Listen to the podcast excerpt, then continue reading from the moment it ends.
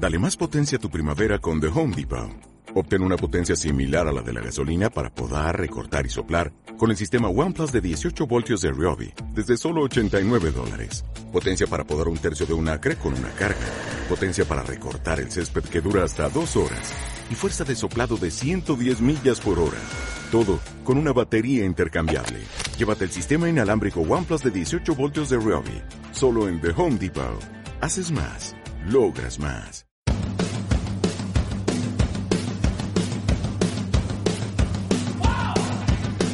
Ingrávidos. Juanjo López.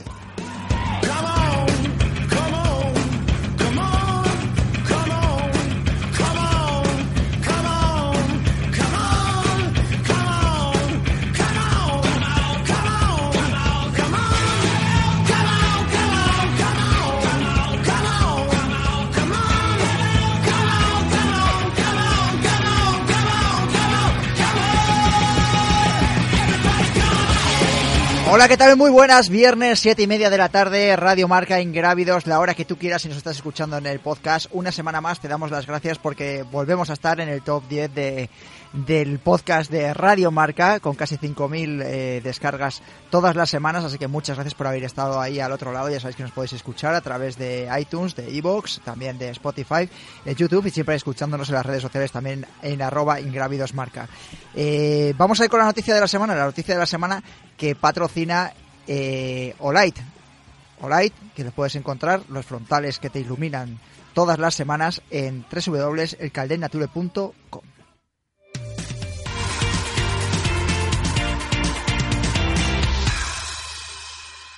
Yolai nos ilumina esta semana el Mundial, como no podía ser de otra manera, de trail running de Villa Langostura en Argentina, en la que ya está la selección española para enfrentarse con esas otras 37 selecciones que van a participar en el Mundial Sudamericano.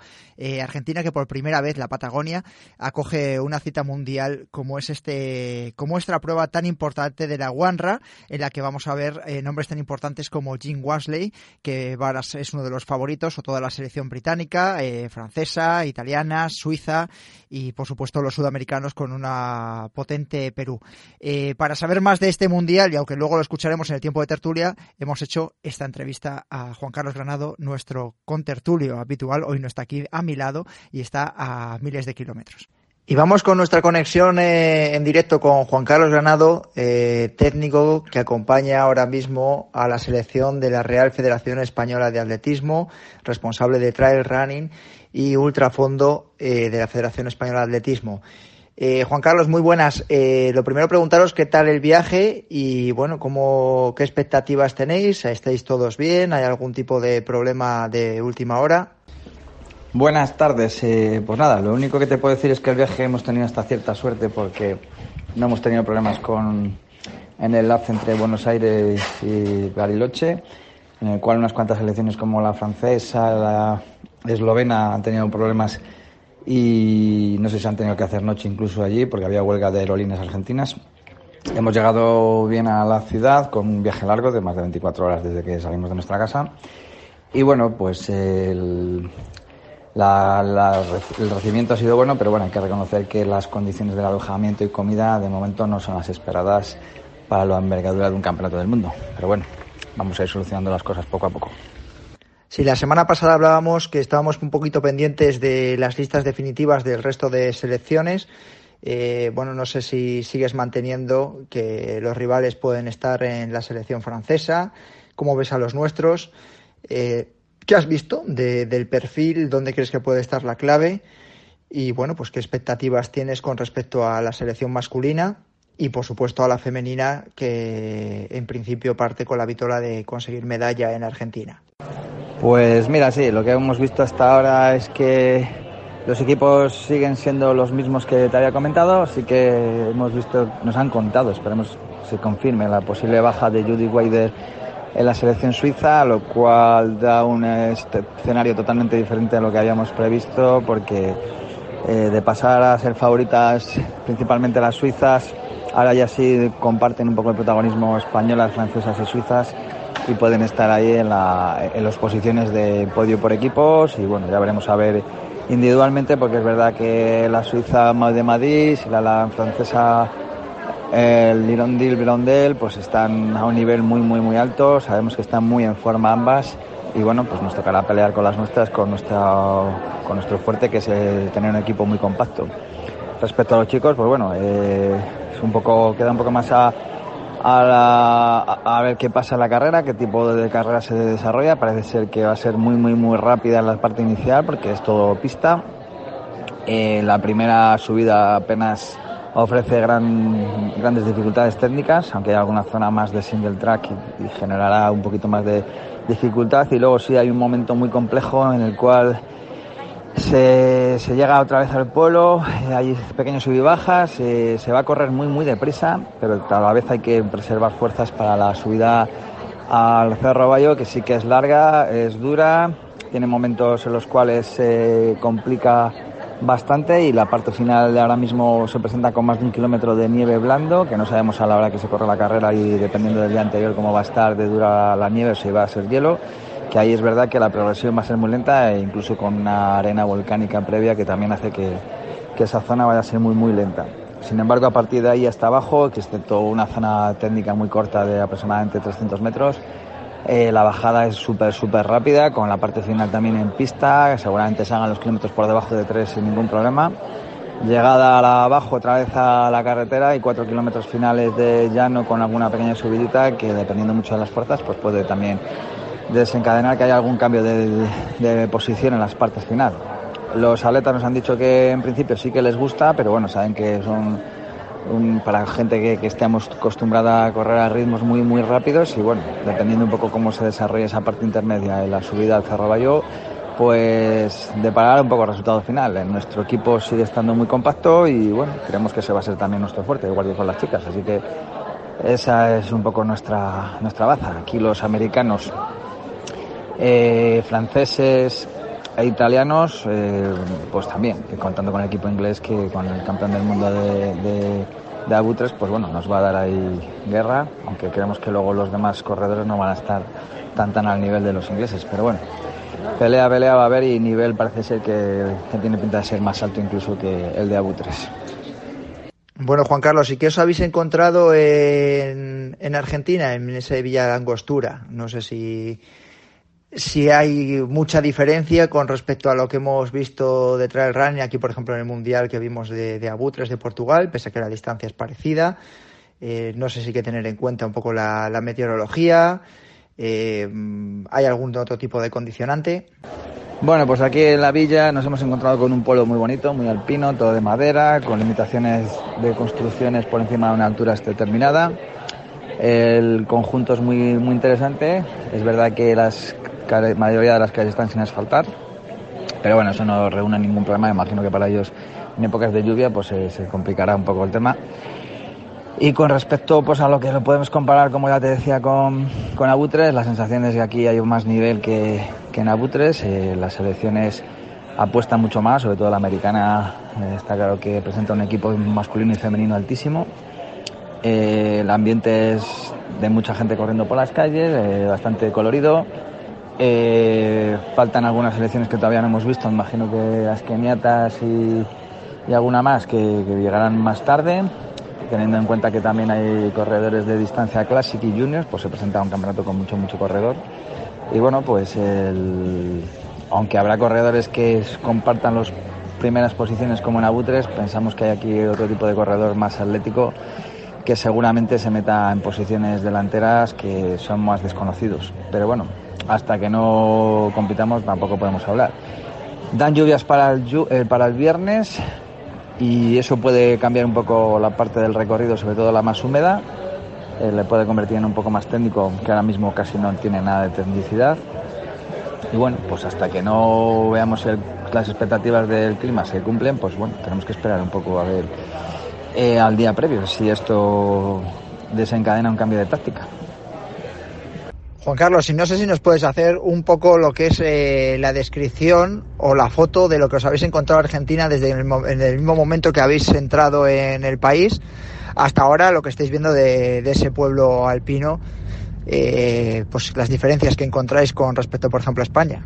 Bueno, pues nada, la foto que nos hemos encontrado aquí en, Argentina, bueno, en Buenos Aires no podemos hablar mucho. La verdad es que debemos tener mucha suerte al, aterrizar en el aeropuerto porque hicimos el trayecto entre los dos aeropuertos en poco más de 40 minutos cuando la previsión era casi de hora y media. La guía, la Tache, hizo una buena labor en el aeropuerto que consiguió me colarnos en la, por el grupo Express y porque también factura vaya el vuelo. Y cuando llegamos a la terminal de los vuelos domésticos, donde estaban todos los vuelos que salen a los diferentes puntos de Argentina y cerca de Chile y toda esta zona, pues nos encontramos ahí a los franceses, a algún periodista español que estaban atascados y bueno, vimos bastante, bastante jaleo con el tema de la huelga de aerolíneas y que bueno, el país, por lo visto, igual que muchos otros países como Chile, que también hemos hablado aquí con los chilenos, eh, están en una situación bastante más complicada que la que nosotros podemos imaginar. Entonces, pues bueno, eh, a partir de ese momento cambia un poco la película porque ya concentramos en las montañas, eh, llegamos a la zona de, de, Andes, ya a Bariloche, y ahí el espectáculo era otra cosa diferente.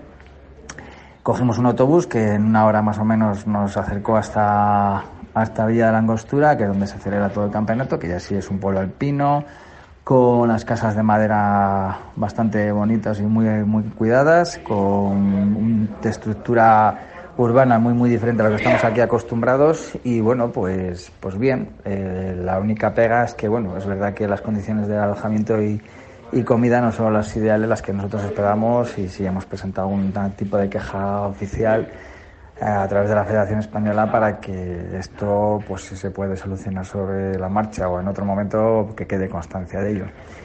Y poco más, los atletas ya hicieron ayer una pequeña eh, descarga de piernas corriendo un poquito por aquí y hoy ya sí han ido a recorrer la parte más interesante del circuito, en la que sube al Cerro Bayo, se han encontrado con la nieve, eh, han visto las partes más rápidas y las que se supone que son definitorias en, los puestos finales del campeonato. Han hecho sus cábalas, sus impresiones y bueno, pues algunos más optimistas, otros menos, como es habitual. Y bueno, es verdad que con el tema de la limitación, pues bueno, se están teniendo que un poco eh, hacer sus propias conjeturas porque es verdad que, bueno, no es fácil alimentarse antes de una gran competición con el tipo de comida que estamos aquí eh, teniendo, nos están ofreciendo la organización. Por último, Juan Carlos, y para dejaros descansar, eh, yo no sé si queréis que pueda haber algún tipo de sorpresa con respecto a selecciones, al disputarse el Mundial en en Sudamérica, en este caso Argentina, ¿crees que puede haber Perú? Y hemos visto que en otros mundiales, ya que incluso en territorio europeo lo ha hecho bastante bien. Eh, no sé si se puede esperar algo de incluso la selección argentina, aunque a nosotros eh, los compañeros de los medios de comunicación de allí de Argentina nos hablan de que aún no está en un nivel eh, tan alto como el europeo. Yo no sé si incluso puede haber algún otro tipo de selección de Sudamérica, incluso Centroamérica o, o Norteamérica, en este caso los Estados Unidos? Bueno, sorpresa seguro que alguna nos vamos a encontrar porque sabemos que este deporte todavía es joven y hay, hay atletas semidesconocidos que presentan un gran potencial pero que todavía no han demostrado nada en los campeonatos internacionales.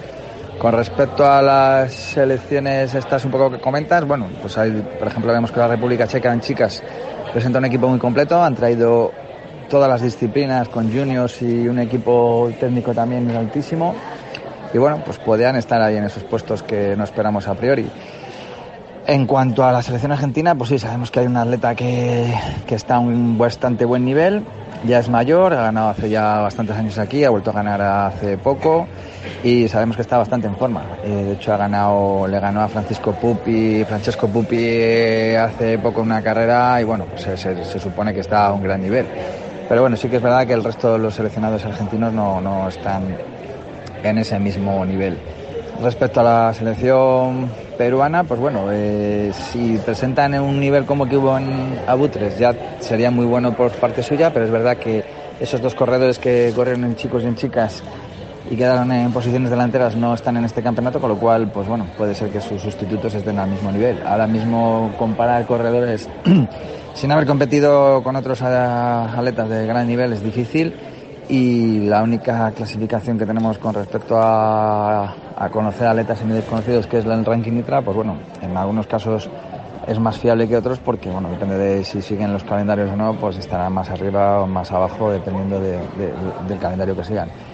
Eh, poco más se puede presentar ahora mismo de lo que es las selecciones potentes y excepto alguna sorpresa que seguro habrá, eh, nos tendremos que fiar un poco de lo que discurra durante la carrera. Vamos a intentar dar referencias a nuestros corredores en algunos puntos kilométricos, sabiendo que la primera parte no les es muy beneficiosa para ver si luego la parte de la subida y última bajada son capaces de recuperar posiciones y, y, y auparse lo más arriba posible, porque aquí hay que pelear hasta el último metro por todo lo que pueda pasar. Entonces, bueno, animados les veo, en principio no hay ningún problema y bueno, pues esperando a descansar y activar lo suficiente para que el último día pues ya estén predispuestos a darlo todo en la, en la carrera a las, a las 8.40 de la mañana hora local, a ver qué tal se da la cosa. Pues nada, esperemos que salga todo bien y, y muchas gracias por vuestra atención. Y de Argentina, ya de vuelta en España, eh, saludamos a nuestros contertulios. Eh, Dani Sanabria, ¿qué tal? Muy buenas. Hola, ¿qué tal? Buenas tardes. Desde Lanzarote, Spain Ultra Cup, ¿verdad? Efectivamente, aquí estamos para vivir la última prueba puntual del circuito. Bueno, no vamos a hablar mucho más del Arias Tren, que el año eh, la semana pasada casi prácticamente le hicimos sí. un monográfico, eh, hablando de, del Mundial. Ya habrá tiempo. Ya nos contarás a ver qué sensaciones, cómo recibe la isla de Lanzarote esa área previa a ese mundial que llevamos hablando además de los primeros minutos del programa. Eh, Jorge Millaruelo, ¿qué tal? Muy buenas, bienvenido a Radio Marca. Muy buenas, chicos y chicas. Bueno, chica, muy bien. Ya se ha adelantado nuestra sorpresa de, de, esta semana. Jessica Trujillo, que se incorpora a Ingrávidos, por lo menos a las ondas, porque detrás ya en las redes sociales ya estaba Jessica. Jessica, ¿qué tal? Muy buenas. Hola, buenas tardes. Bueno, eh, te incorporamos porque además vas a ser voz autorizada para hablarnos de, de una carrera que te toca muy de cerca, eh, además te toca la fibra sensible. Eh, si la semana pasada hablamos o habíamos hablado un poquito de la desaparición de esa maratón de Borriol, tenemos buena nueva porque parece que la carrera se va a celebrar, ¿no? Sí, eso parece. Ya, ya ha anunciado el club ayer la Pedrera la nueva fecha para 2020 y bueno, parece que seguimos adelante, seguimos vivos. Bueno, eh, nueva fecha, cuéntanosla para que los oyentes de Ingrávidos sepan cuándo tienen que ir si quieren ir a correr a, a, Castellón. El 29 de marzo. Volvemos un poco a, a, la fecha original y un poco a nuestros orígenes también. Uh -huh. eh, chicos, yo no sé si ve... me imagino que la noticia bien recibida porque es una de las pruebas clásicas del calendario de carreras por montaña y de trail running de, de España, Dani. Sí, sí, hombre, sin duda. Eh hablamos hace un par de semanas, pues eso, de los motivos que llevan a muchas carreras a desaparecer, a dejar de celebrarse, y la verdad es que yo no esperaba, eh, bueno, una, reacción tan rápida, ¿no? O al menos, eh, pues este optimismo, ¿no? De cara ya al año que viene, como que, que se va a celebrar otra edición del Maratón de Borriola, así que nada, felicitar a todo el equipo, a todo el club, a Jessica como implicada, y, y, a toda la gente de, de, allí, de la tierra, que, que, un año más va a tener su carrera, vamos, sin duda una de las más importantes de, del calendario. Jorge, ¿tú conoces la maratón de Borriol? No he estado en la maratón de Borriol, la verdad. Me da un poco de vergüenza decirlo por el, el, el, la calidad ¿no? de la carrera de los últimos años, además las citas importantes que ha cogido, pero no he estado, no. Es una carrera, bueno, Jessica nos puede hablar mucho mejor. Yo estuve el año pasado en esa prueba que hicieron especial dedicada al Campeonato de España de Clubes. Además estuvo, fue bastante multitudinaria y tuvo a corredores muy importantes como por ejemplo Zaid Malek, que, lo recordaré que también estuvo Eli Gordón. Luego de aquí cerquita de, de Castilla y León también estuvo Santi Mezquita. Eh, bueno, que siempre ha cogido un nivelazo ¿no? de, de, prueba. Miguel Caballero creo que también ha estado muchas veces. Eh, muchos corredores también catalanes. Eh, yo me acuerdo que ganó la selección vasca también con eh, con Arich, yo creo que fue hace dos años, que también me tocó ir allá a Borriol. Y bueno, sobre todo, yo no sé, la, eh, Jessica, ¿qué nos puedes contar eh, de esa nueva maratón de Borriol? No sé si va a recuperar la distancia anterior, ¿se sabe algo? ¿Qué datos nos puedes dar?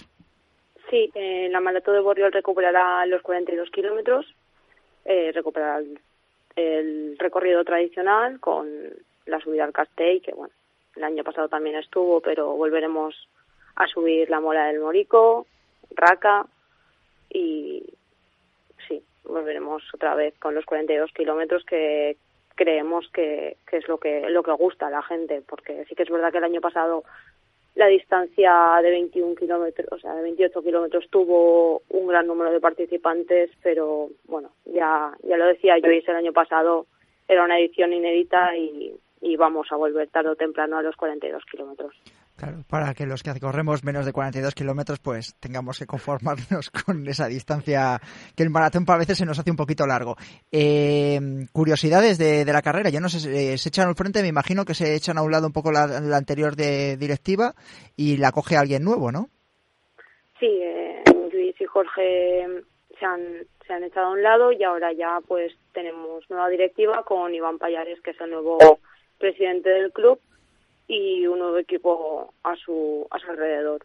De la anterior directiva ahora mismo no queda nadie ya, hasta donde yo sé. Y nada, ellos estarán ahí para echar una mano y empezamos de nuevo. La otra, la otra pregunta es, eh, bueno, la maratón de Borriol junto con Peñagolosa yo creo que son las pruebas más importantes, o la cursa Vista Bella también, eh, de Castellón. Yo me acuerdo de estar hablando con los representantes políticos y deportivos de allí de, la zona y hablaban de la fiebre de, del running y las carreras por montaña, ¿no? En la zona de, Levante. Eh, ¿Crees que a lo mejor un poco el hecho de que mm, de este primer amago de desaparición, entre comillas, de, de la maratón de Borriol puede llevar aparejado a que otras carreras puedan desaparecer? Es decir, ¿en qué momento está ahora mismo el trail running ahí en, Castellón? Pues a ver, en Castellón de momento que yo sepa no, no ha desaparecido ninguna, solo la Mavo, pero bueno, fue más por una cuestión de, de no encontrar en un primer momento una nueva junta que, que se echase adelante para, para organizar la carrera. Hay muchas carreras, todos los fines de semana en la provincia de Castellón puedes encontrar casi de toda, todo tipo de distancias y en toda, o sea, en toda la provincia de norte a sur, de este a oeste. No sé, yo no tengo constancia de que ninguna más haya haya hablado de su desaparición, de una pausa temporal. De hecho, bueno, este fin de semana, mañana también se celebra Dement.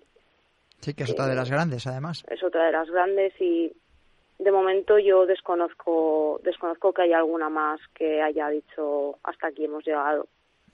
Sí que, bueno, em, hubo una carrera en Lucena que sí que estuvo a punto de desaparecer, pero también la cogió otra organización, también un poco por lo mismo que la MAVO. Por un poco la misma situación. Que al final lo que estamos viendo, Dani y Jorge, es que más que por eh, cuestiones económicas o deportivas, es por una cuestión de, de cansancio, lo que estuvimos hablando la semana pasada, la tertulia, ¿no, Dani? Sí, sí, no, al final es el desgaste que te produce organizar una carrera para lo que decíamos, para ofrecer esos estándares de calidad que necesita toda carrera, ya sea en ruta o de trail, muchísimo más. Y, bueno, lo bueno es que también, como comentabais, la cultura que hay respecto al running, el trail running en la provincia de Castellón y en general en todo el Levante es tan grande que, fíjate, el amago, porque se ha quedado felizmente en un amago, de la desaparición de, la maratón de Borriol, pues nada, en cuestión de, no sé si habrá pasado un mes desde que se anunció la noticia hasta que se ha anunciado ahora la nueva de, de la recuperación de la carrera, así que muy buena noticia para todos, ¿verdad? Eh, Jorge, yo lo que me imagino que será muy complicado, es decir, yo por ejemplo en zonas aquí más cercanas al norte eh, sistema central, es que sería inviable que dos eh, pruebas tan fuertes como el maratón de Borriol y Peñagolosa, también incluso a nivel económico, ¿no? que eran pruebas más fuertes, conviviesen prácticamente en el mismo recorrido y tuviesen su, su propio público, ¿no? que prácticamente tuviesen 700, 800 corredores mínimo. Sí, está claro que hay puntos calientes en el mapa de, España, ¿no? Del, trail y Castellón y el Levante en general es uno de ellos y gracias a ello pues hay lo que hay por allí, ¿no?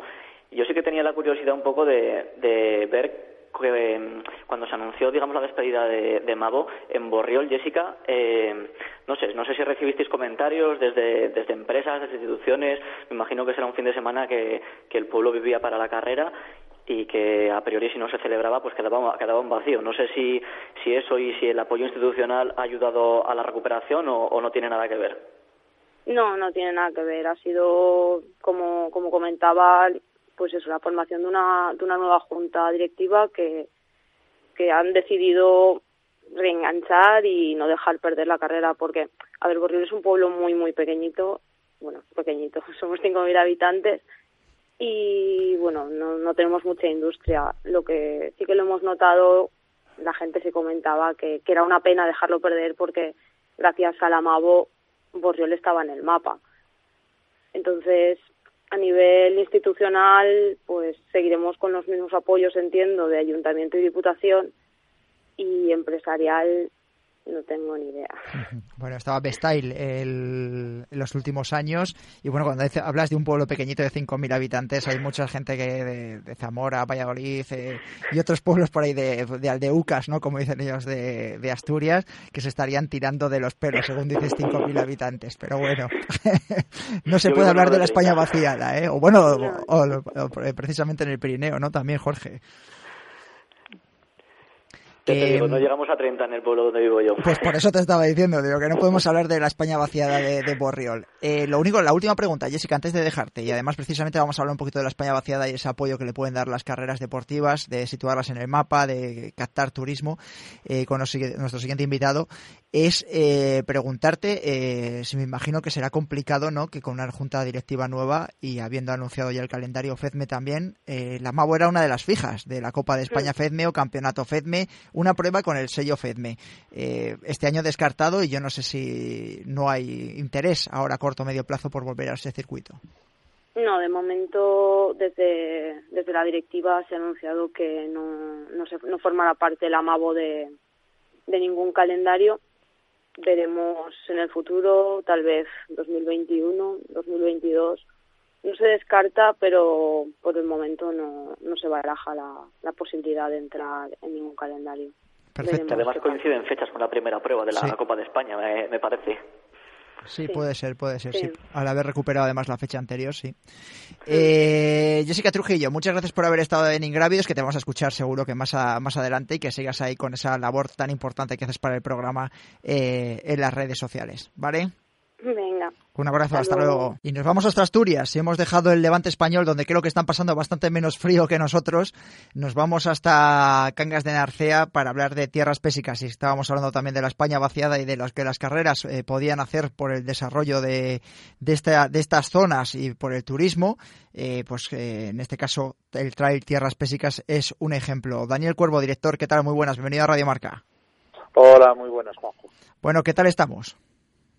Bien, sufriendo los rigores invernales. Los rigores invernales, porque eso es lo que estábamos eh, preocupándonos un poco, porque es un fin de semana que precisamente dan bastantes inclemencias meteorológicas. No sé cómo va a estar en este caso Narcea para la disputa de la prueba.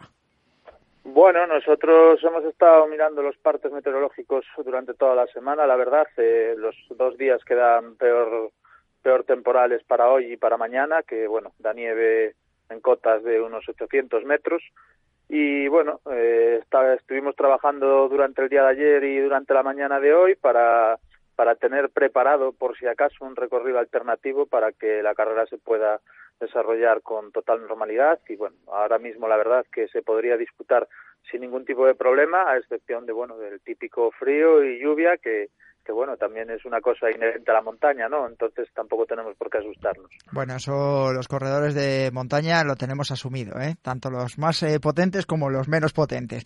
Yo tengo una curiosidad porque estaba leyendo la nota previa y a mí me hace mucha eh, mucha gracia porque ya lo leí también el año pasado, es esa modalidad que tenéis de arrastraculos run race. A ver, cuéntale a la, a, la gente, a los oyentes de Ingrávidos en qué consiste esta prueba tan divertida o que por lo menos a priori se parece bastante divertida. No sé si con la nieve será, lo será tanto. Sí, bueno, es una, una carrera que nosotros la pensamos un poquito como una actividad para, bueno, para que la gente del pueblo y la gente que viene a, a visitar Cangas durante el fin de semana pues vea un poco lo que hacemos, ¿no? Y es una prueba, como tú bien dices, es muy divertida, son 300 metros de una cuesta bastante pronunciada, que en el centro del pueblo, que te lleva a la puerta del ayuntamiento o lo que los cangueses conocemos por las almenas, atravesando la calle que nosotros también conocemos por la calle Arrastraculos. Entonces, pues bueno, se disputa en rondas de cuatro, son eliminatorias, los dos primeros siguen pasando ronda y los dos últimos pues se quedan fuera de la, de la competición. Entonces, pues bueno, es algo diferente y que da vistosidad y que, bueno, a la gente pues al final le gusta bastante. Bueno, esto se celebra el sábado, es la, la prueba, como decimos así, telonera, ¿no? De, junto con la Pequepésicas, que está, me imagino que destinada a los más pequeños de la casa para que todo el mundo tenga actividad dentro de este trail Tierras Pésicas. Eh, te van a preguntar, yo creo que dos eh, conocidos tuyos, sobre todo el primero, eh, Dani Sanabria, y tienes a Daniel Curvo para preguntar un poco por el trail Tierras Pésicas. Bueno, pues Dani, te, saludo también por aquí, que vengo hablando con él muchos estos días. Y, Hola, Dani, buenas tardes.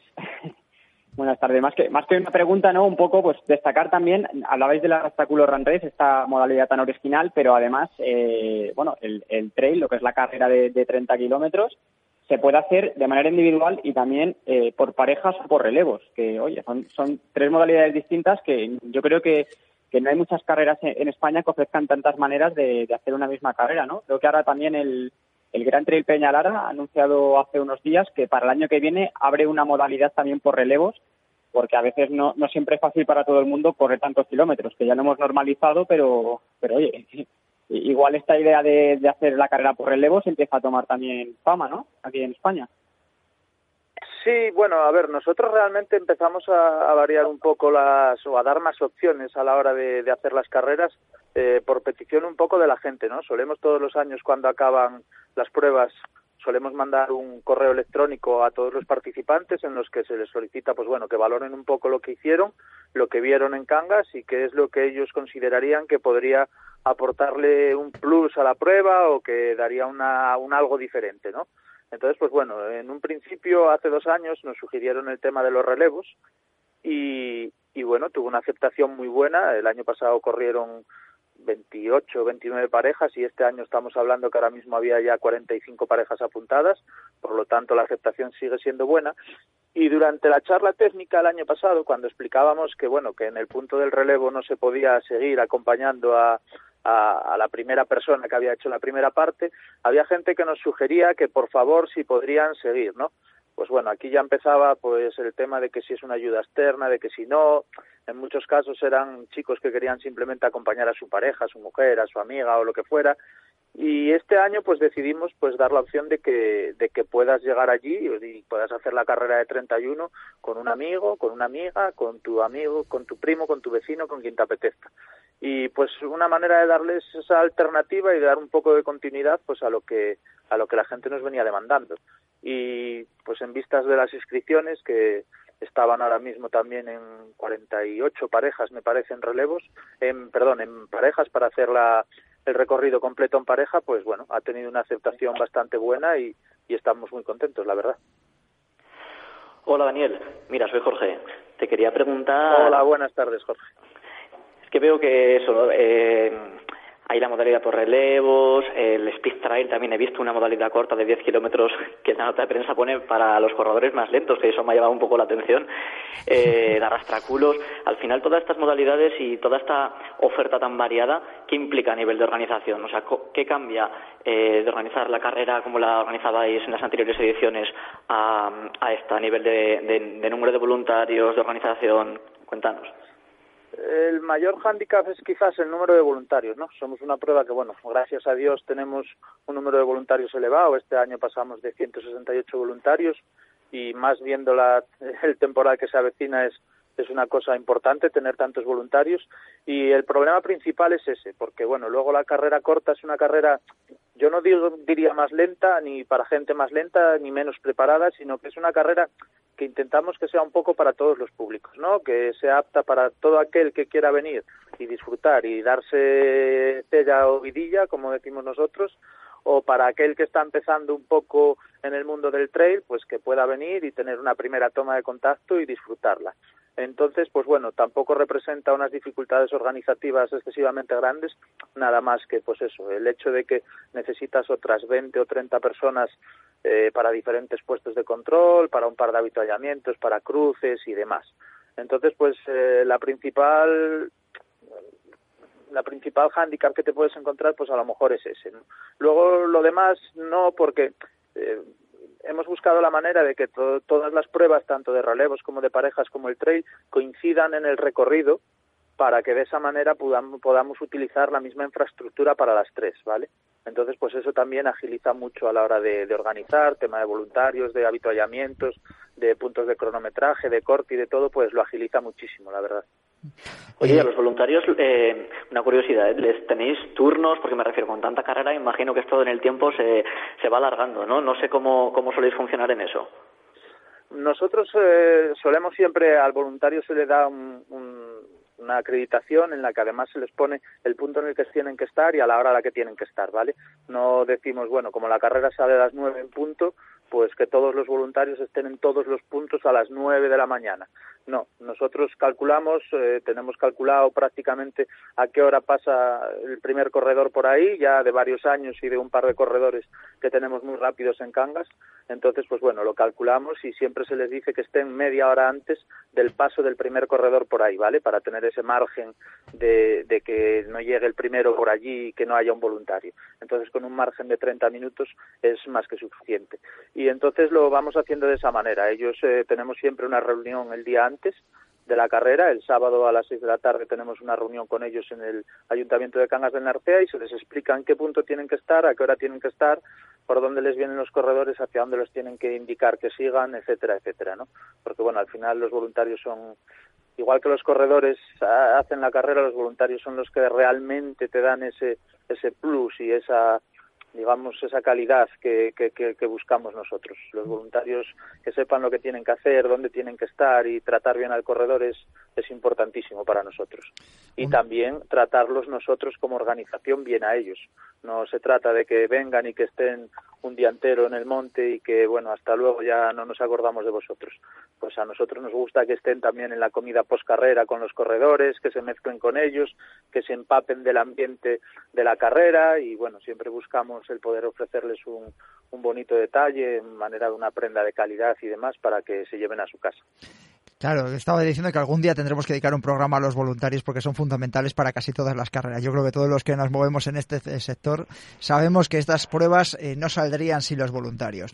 Eh, me imagino que además en este caso, como queríamos eh, hablar con vosotros para que nos contaseis, será una carrera que mm, sin los voluntarios, por supuesto, no funcionaría, pero es que además estos voluntarios serán gente de la comarca, ¿no? que serán los que quieren que su carrera salga bien. ¿Qué significa tierras pésicas para, para y qué permite, es decir, ¿qué, diferencia va a haber, por ejemplo, entre el fin de semana pasado en Narcea y entre este que tiene la carrera, a nivel de gente, de turismo, de actividades? Cuéntanos un poco, Dani. Pues mira, nosotros ahora mismo, eh, bueno, mm, eh, estábamos precisamente buscando una habitación para una persona que nos llamó ahora última hora y para que te hagas una idea ya no, no somos capaces de encontrar, ¿vale? Estamos buscando en las casas rurales que están pues ya un poco más eh, alejadas del núcleo urbano de Cangas porque lo que son hoteles, pensiones y demás de todo lo que es 10 kilómetros a la redonda, 15, eh, está todo lleno ya, ¿vale?